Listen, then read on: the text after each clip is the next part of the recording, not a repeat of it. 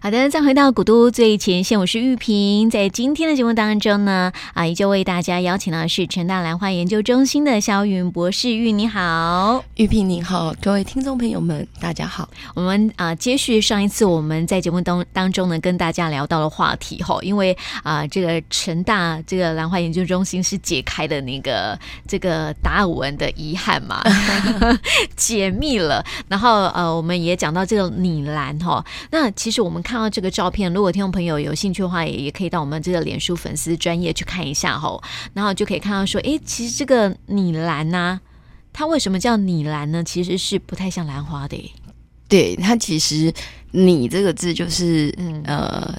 假设模拟的模拟，对对，模拟兰花的样子。嗯、事实上，它跟我们现在的兰花其实是有一点差异差异的，对啊。对，所以应该会有蛮多人问你哈，就是因为这一朵这个拟兰呢，啊、呃，是在七千呃五百万年前嘛，对啊，对啊。嗯、但是跟我们现在这个兰花又不太一样。如果说以我们现代人的一个眼光啊，应该不会把它认为是兰花吧？不会，对呀、啊，不会。所以你怎么会认为说他是 他就是兰花？其实，在上嗯，就是上周的那个记者会里面，嗯、其实记者们还来不及问到这个问题，因为大概就是上上个礼拜记者会的时候，大家其实就是忙着先搞清楚达尔文。他的遗憾到底是什么？什么对，他当初到底是对什么东西有兴趣，嗯、一直耿耿于怀。是啊，但是达尔文当初并没有看到这个拟兰。嗯，他当初如果有看到这个拟兰，或许他有很多的疑惑，他就有办法解决解决。哦，对，那这个拟兰，它虽然是呃是七千五百万年前就存在了，嗯，但是它的生长地点非常的小。嗯，对，它其实就是没有像现在的兰花可能。呃，繁衍或者是散布的比较广，嗯，它只局限在某一个特定的地点，嗯，那它一定是要跟一些真菌来做共生，对。那为什么说呃，它长得一点都不像兰花？因为它六个花瓣，嗯，其实它没有明显的唇瓣，嗯，所以就看不太出来。那我们有说兰花会转位，对，它会这样转过来，把那个飞机场的跑道就是非常明显的显现出来，对，它也没有。那基本上呢，嗯、我们一般的兰花其实是草本，嗯，它是比较偏木本，嗯，然后它的果实其实虽然说它的种子还是没有胚露，嗯，但是它感觉起来比较像浆果，就是小小颗的、嗯、哦，所以其实你看到它，就是会觉得这这这这真的是兰花吗？可是我看它照片，真的是超不像兰花的，对，但是它有一个构造。嗯它有两个构造是兰花一个很重要的构造。第一个没有胚乳，嗯，一般没有胚乳的植物其实非常的少，嗯，在这是兰科的一个非常重要的一个特征，嗯，所以兰科植物从七千五百万年前它的种子就没有胚乳，所以它天生就是要跟那个真菌一定是共生在一起的，它绝对没有办法靠自己就有办法就是一直繁衍下去的，是。没有办法的，就是繁衍，不是说它授粉，嗯、就是它要长大，嗯、它的需要一些种子，一定要跟真菌共生，嗯、跟这个森林里面呃和平共存。对，然后就是慢慢的长，这也是一个非常特别的机制哈。七千五百万年前就存在，对啊，对。嗯、但是这个拟兰它有一个特殊的构造，除了这个种子没有胚乳以外，嗯、呃，其实兰花它都是雌雄蕊嗯。共生。雌雄蕊共生的，对，它的雌蕊跟雄蕊就是公的跟母的是在同一个器官上面的，嗯、对，它下面是母的，上、嗯、就是那个花粉腔是母的，上面那个花粉是公的，嗯，这个我们叫做雌雄蕊合柱，嗯，就是共同合在一起的柱，对，它也是一个兰科植物重要的特征，嗯，对，但是因为它没有唇瓣，对，所以现在我们通常在判断这个花是不是兰花，我们通常第一个。你没有办法去看胚乳嘛？是啊，又没有种子，对啊，对不对？通常我们都会去看两个比较重要的特征，第一个他们唇瓣，嗯，可是你兰没有没有唇瓣，对。然后第二个就是看它的雌雄蕊合柱，嗯，因为雌雄蕊合柱的植物也很少，嗯，对，是。所以你们是透过这样的一个这个兰花的一个特殊的一个呃特征，然后去发现说，呃，它其实就是兰花这样子。呃，它在分类学家里面很早就已经，其实也是日本人发现的。嗯、在那个拟兰里面，其实有它是 Apostasia，嗯，它里面呃这个它其实就只有三个属，嗯，一个叫纽维蝶，一个叫 Apostasia，还有一个叫什么、嗯、我忘记了。是。这三个里面呢，这个拟兰是最不像兰花的，嗯，另外一个呢就有一点点的唇瓣。哦，嗯。是。对，所以基本上就是，呃，所有的生物啊，嗯、植物，我觉得包括人类都是，它是慢慢这样子进化、进化、进化、进化这样来的。那它的花粉跟我们现在的花粉很不一样哦。嗯、这个拟兰的花粉它是散生，一颗一颗一颗一颗的散生。嗯，对。那因为其实。太多东西了，对，你不可能说这这么大的一个大海，我什么秘密都知道了，对，所以我们其实也是先抓几个比较大的，比如说达尔文的遗憾是什么？嗯，哎，先来看看，有没有办法回答他？对，对，那那个是我们就有比较有兴趣的。嗯，那第二个就是这个花粉，它以拟兰它是散生，嗯，可是玉萍记不记得我们在节目里面一直要跟一直跟听众朋友分享，就是这个兰花的诱惑，对，它通常都是想办法吸引授粉者来，没错啊，像昆虫，然后呢，帮他把花粉带带出去。那以前的拟兰，它的花粉是散生一颗一颗。一颗的，那是不是很辛苦啊？对啊，它要吸引很多授粉者来之后，帮他们才帮他带。对，那后来呢，它就发育变成。花粉团哦，一团一带一团，嗯，它的效率才高啊！是啊，对，它才能够一颗的很辛苦，真的。对，它要吸引多少个授粉者来？那它花是不是要开很久？是。那后来的兰花，它是不是慢慢就演化到它是花粉团？嗯，它增加它的授粉效率。对。然后它又演化出呃那个唇斑有很多不同的机关，嗯，它有的又有味道，是非得要你这个。昆虫把你的授粉，把这个花粉带走，嗯、是。那这个花粉呢？它是团生，嗯。那它的受到另外一个朵兰花的时候，因为它是团生，嗯、它的效率就增加了啦。嗯、几千万个花粉，几千万个精子，嗯，这很容易就可以就是繁衍，比较容易，对对对，它就可以达到效率。嗯。那通常你那个花粉被带走的那一朵花，它就会谢了。嗯对。对。哦，因为他就是想尽办法，用尽心机，然后让他把花粉带走。是，那事实上他也没有就谢，他只是说，其实如果有养过兰花的朋友，大家就知道，如果那个兰花有一点点受伤，它只是比较早谢，嗯，它也没有就是马上就萎掉，也不至于啦。是，但是如果它本来有香味，你只要一踩那个花粉一掉，它就没有香味了，因为他们已经非常精巧的调控，嗯，我我不需要了。哦，他已经了解说这个，他们已经有一个机制，对。对，嗯，我我觉得跟这个人类其实有点像。啊，真的吗？真的啊，就是像那个呃，有一些妈妈会喂母奶嘛，那么喂到一段时间之后，小小孩子他就不不吸不吸奶了，只吃那个我们大人在吃的食品的时候，嗯嗯嗯嗯、那个奶量就慢慢减少的意思是一样的。可是我觉得人类里面有一些是比较没有办法解释的，嗯，比如说你结婚了，你就不擦香水吗？没，不会啊，还是你生小呃，你怀孕了，你不擦香水吗？也擦，对。对，不一样，不一样，不一样。刚玉萍在讲的时候，我就觉得，嗯，我说那个整个那个机，整个那个机制，譬如说那一种，就是你没有需求，对，就是受乳的一个机制，也是很很微妙的一个现象啊。对，但是我觉得兰花它更微妙的其实是。他其实都算好了，嗯，你可以说他用尽心机，对，就是呃，我们都说女人心机嘛，对不对？可是事实上 要改成兰花心机吗？其实我觉得兰花本来就是用尽心机，嗯，对，她要去吸引各式各样不同的受粉者，嗯，他又要让她的整个能量是非常的，嗯，呃，均匀的分配可以使用的。对，不然怎么会刚好那么巧？嗯，对，太多的巧合都是发生在兰花。之前我们讲到说风兰嘛，对不对？对，它就是刚好就是在那个词风要来的的时候。之前之前，他是在池枫要出现的前一个月，对，然后他就花大开，嗯，那时候雄蜂呢刚开始感觉到哦有池蜂的存在，就一窝蜂去，对，那等到它都完成授粉之后，这些蜂卵也通通都没有味道了，嗯，真正的雌蜂出来。了，所以它还是满足雄蜂的这个 欲望，就是交配繁衍下一代，对对，只是说它前期的这个练习动作的时候，就是蜂兰。嗯，就会出现这个，对对对对，所以这真的是就是算的就刚刚好，对，真的是算尽心机这样子。对啊，对啊。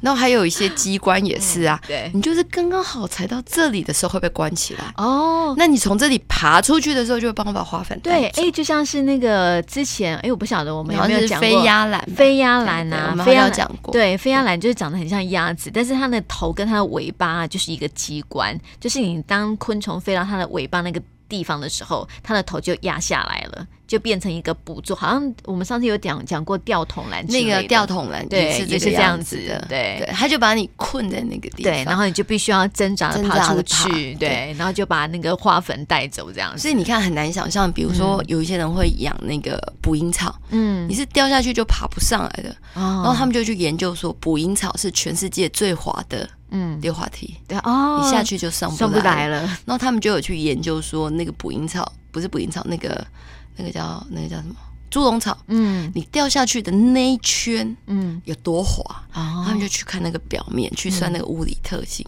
我在那个韩国的一个植物园看到的，好妙哦。然后我就觉得，哎，真的超妙。对啊，可是你看兰花更妙，更妙啊！它没有让你爬不出来，嗯，它只是告诉你，你只能往这里爬。对。因为那个地方才能够让它完成授粉的动作，哎，让它把花粉带走。对，所以真的超聪明的。所以你知道，从那个七千五百万年前的拟兰开始，就不断的，我们就可以看到到现在这样持续不断的一个演化的一个过程。到现在我们看到的兰花，各式各样都有。对，而且非常神奇的是，我们说拟兰是七千五百万年前就存在，对。然后在恐龙大灭绝的时候是六千六百万年前，对。它在这个时间点，米兰它的整个基因体有复制一次，嗯，就是一模一样的东西，大复制，对，这样大复制。通常没有进行大复制的，大概都没有办法存活。哦，对，它就这么大复制一次之后，嗯，它也就没有再复制过了。哦，再来的这六千六百万年前，它就是这些基因的不同的组合，然后变化这样子，对，然后去适应。环境整个，所以它就很妙啊！就是呃，就是在各个地方都可以发现它不同的一个形态，这样子。对，可是它没有在进行，就是像那个复制这样那么大的一个复制现象，没有哦。它只是在它的基因体里面，哎，做了一个。这个少了，那个多了，那个少了，这个多了。哎、欸，你知道，就感觉很像我们之前不是讨论过那个《侏罗纪公园二》吗？嗯，他不是有做一个实验嘛，在他的实验室里面，然后就把某一些的基因啊，把它放在某一个动物身身上这样子，然后那种感觉，兰花的那种感觉，好像是把某一些的当地的环境的一些特性融入在它的基因里面，对对对，然后进行一些的演变来符合那个环境这样应该是说他没有把那个基因。他他不是把环境的基因融入到他的那个、嗯、呃基因里面。嗯、我们以前不是有讲过一个议题，就是其实森林是会对话的。嗯，对，其实植物是有脑的。是啊，所以你如果想象这个兰花，其实它真的是有脑袋的。嗯。对，它必须要适应这个环境，就像我们人类一样嘛。我们到哪一个环境，为了要适应那个环境，我们必须要想尽办法生存下去。对，那因为我们人会跑会动，嗯、你可以穿衣服，你可以干嘛？对，对那植物本身没有办法，嗯、它就它就会无所不用其极的去利用周围的东西，嗯，或是它自己，它还是兰花，是，可是它可能假装是。我是那个香菇，我是香菇，觉得很像食物哦，请赶快靠过来。对对对，好像有一个诱惑就是这样子。嗯，对对对，我是香菇。嘿然后那旁边真的有长这种香菇，嗯，然后那个银类就觉得。哦，食物哦，对啊，就赶快跑过去，就赶快跑过去。对，所以其实我觉得兰花，我们所谓它就是像之前有一次兰展，呃，我们有一个心机兰，嗯，对，那那个心机兰其实是呃学弟他用尽了心机，就是心机 要去研究这个花色的呈现。是，可是事实上在大自然里面，兰花就是。充满了心机，心机，对，嗯，对，四处就可以，呃，其实，呃，在大自然环境当中啊，其实，在你不经意当中，你可能就会不小心就会踩到兰花的那种可能性。呃，如果那个环境是比较嗯天然的话，原始的，这这是蛮有可能的。嗯，对。然后我觉得这是兰花适应大自然的一种心机。对。可是你不觉得兰花它有一种魔力？它是另外一种吸吸引力，吸引人。嗯。对啊，你喜欢兰花的人，就真的中了他的病毒。嗯，所以就像是为什么达尔文会这么后来就收到了一颗兰花之后啊，就这么的迷恋兰花。其实我觉得我们的听众朋友有很多喜欢兰花之后，大概就是就这么一辈子了。对，就真的很难去想象为什么。那你去问为什么？比如说我问我自己为什么？对，嗯。因为它很特别啊，真的很特别。像我问我先生说：“欸、为什么？”嗯嗯，它很特别，你很难想象为什么它有这样又有这样。对啊，对。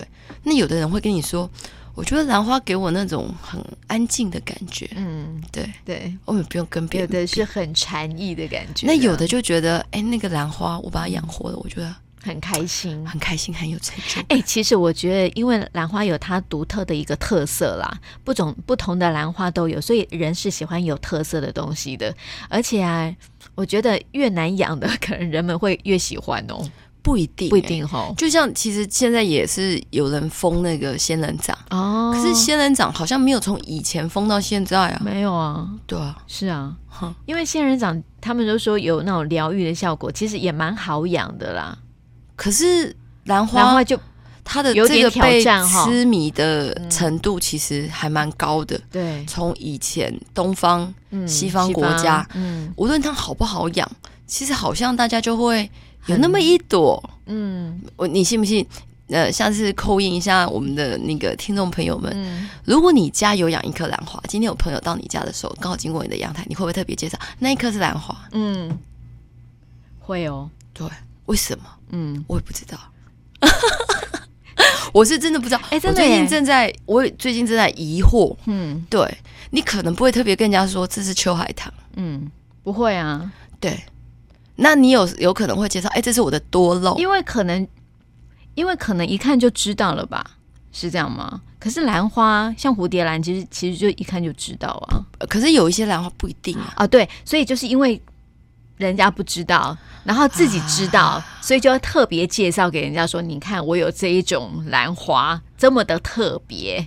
你即使没有很特别的，你也会介绍啊。”嗯，你想想看，如果今天你家，可是你知道那个那呃，像有一些呃，像我们上次有谈过那个萨西米嘛，对，它颜色很特别，对，我们就特别说：“你看，对，对它叫萨西米。”对 对。对，然后如果你养的不好，你也还是会介绍。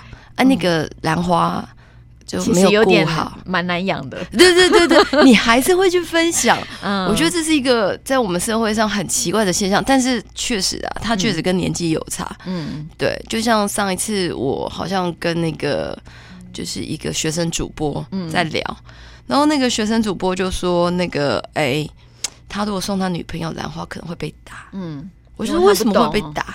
他说感觉就是年纪比较大的才会买的。我说没有啊，你要跟他说兰花开很久，表示我爱你久久啊。嗯，好，我会想一下。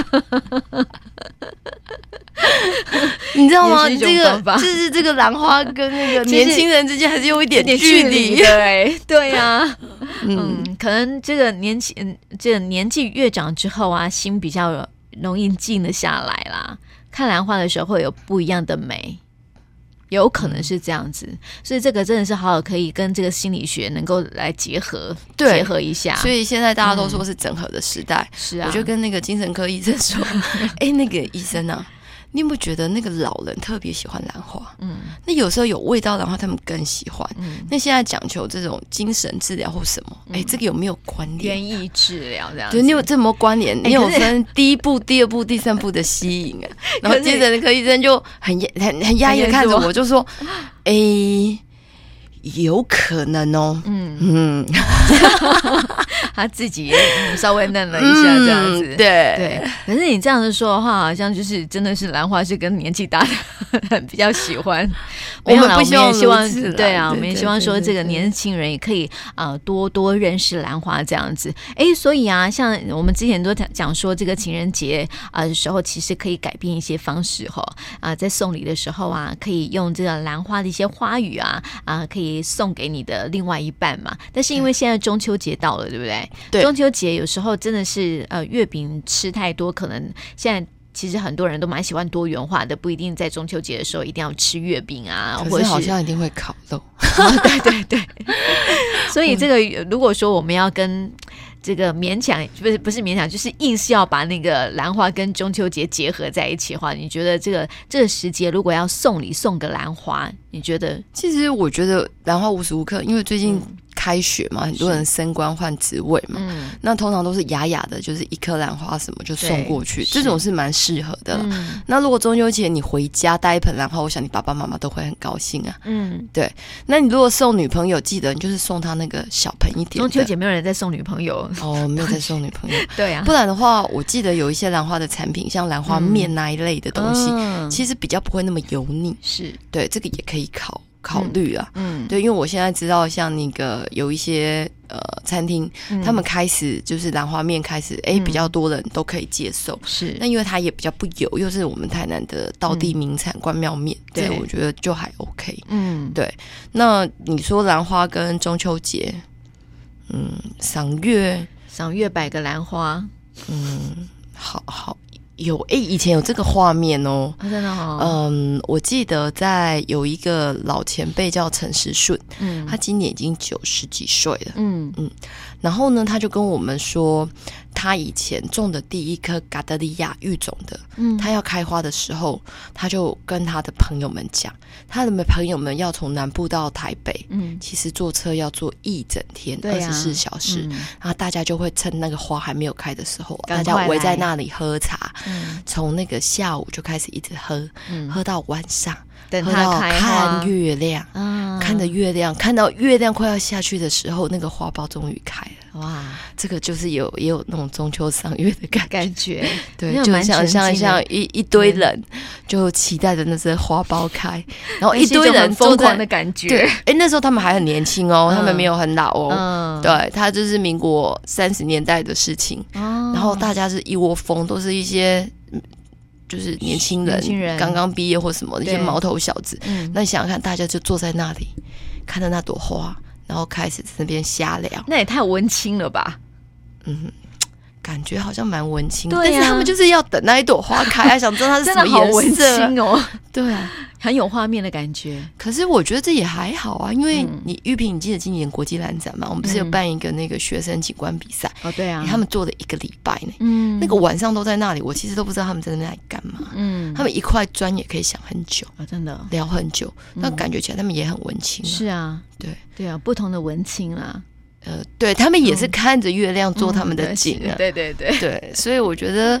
呃，不同种的不同的年代，嗯，好像跟兰花之间的这个相处方式都会有不一样的。是啊，是啊，蛮妙的。不不过现在这个时节哈，比较呃，这个开盛。应该是说盛开的那个兰花是什么样的品种？呃，现在可能嘎达利亚差不多开了啦。嗯、是对，那石斛应该也不少，因为有秋石斛，嗯，所以大家最近要买的话，可以买秋石斛，它其实非常好种。是、嗯，那蝴蝶兰慢慢开始有了，因为夏天是最缺花，嗯、因为它的真正花季是在三月。嗯，那现在如果有一些冷房催花，或者是到山上去的，嗯，大概都最近下来开始有花苞。嗯，但是如果要符合中秋节，大概我。觉得石斛、秋石斛应该是最多的，嗯，而且台湾有一个在秋季还蛮多的石斛，叫做。黑毛石虎，嗯，对，它其实还蛮可爱的，真的哈，大家可以考虑一下，可以去看一下。我想爸爸妈妈一定会很高兴，嗯，你把它摆在月饼旁边，其实还蛮美，哎，蛮美，蛮典雅的感觉，蛮美。对呀，所以跟啊大家来聊到这里哈，呃，下次再跟这个玉云来聊聊别的。那今天就谢谢玉云哦。不过我们到最后还是要先预祝大家中秋节快乐，对，谢谢，谢谢。